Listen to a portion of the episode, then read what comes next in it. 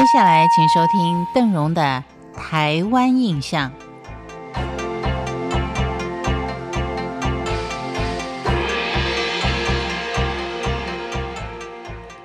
在今天的节目当中，我们仍旧继续台湾南部自然风景区的介绍。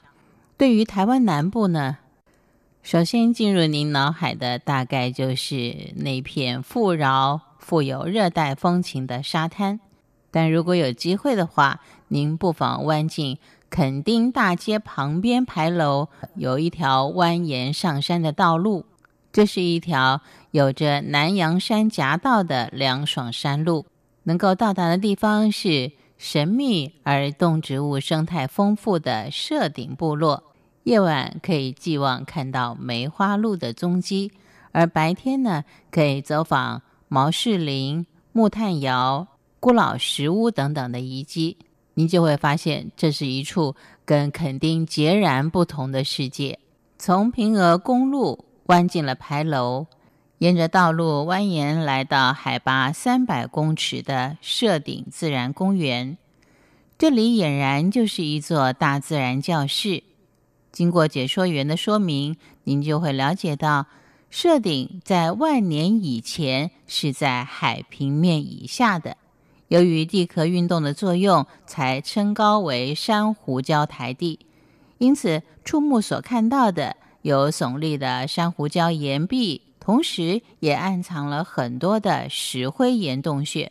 其间还会生长有热带雨林、季风林、榕树植物，提供野生动物丰足的栖息地，交织出完整的珊瑚礁森林生态系，成为台湾唯一的。高位珊瑚礁原始林，光听名字就挺令人向往的。但是也要提醒您啊，在这里呢，有很多的台湾猕猴是以珊瑚礁壁作为他们的家园的。在这里，除了有台湾猕猴之外呢，我们也曾经说过，台湾也是蝴蝶王国之一。而在这片完整保存的古老石灰岩台地上，就孕育了五十多种的蝴蝶，三百多种的植物跟其他不胜枚举的生态体系。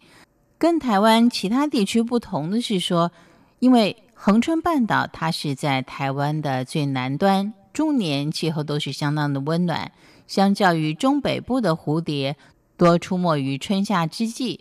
设顶几乎一年四季都能够看到翩翩飞舞的蝴蝶，终年栖息在这里的蝴蝶不难看到的，也就是蝶蛹。看蝴蝶飞舞很容易啊，要看到蝶蛹可不是那么简单的事情，因为蝶蛹它多半都是隐藏在森林的树木中间，一般人是很不容易察觉的，有的时候还会被误认为是枯枝落叶。那么，熟悉蝴蝶生态的专家们，他们才能够辨别出蝶蛹的形态有两种，一种叫做吊蛹，它仅仅是以它的尾部来固定在叶的背面或是树枝，包括了有蛱蝶、斑蝶、神木蝶、环纹蝶这些蝶蛹。您不要觉得蝶蛹有什么稀奇的啊，对于专家来说，能够看到大白斑蝶的吊蛹呢。您可以感觉到它会发出一种金属光泽般的光芒，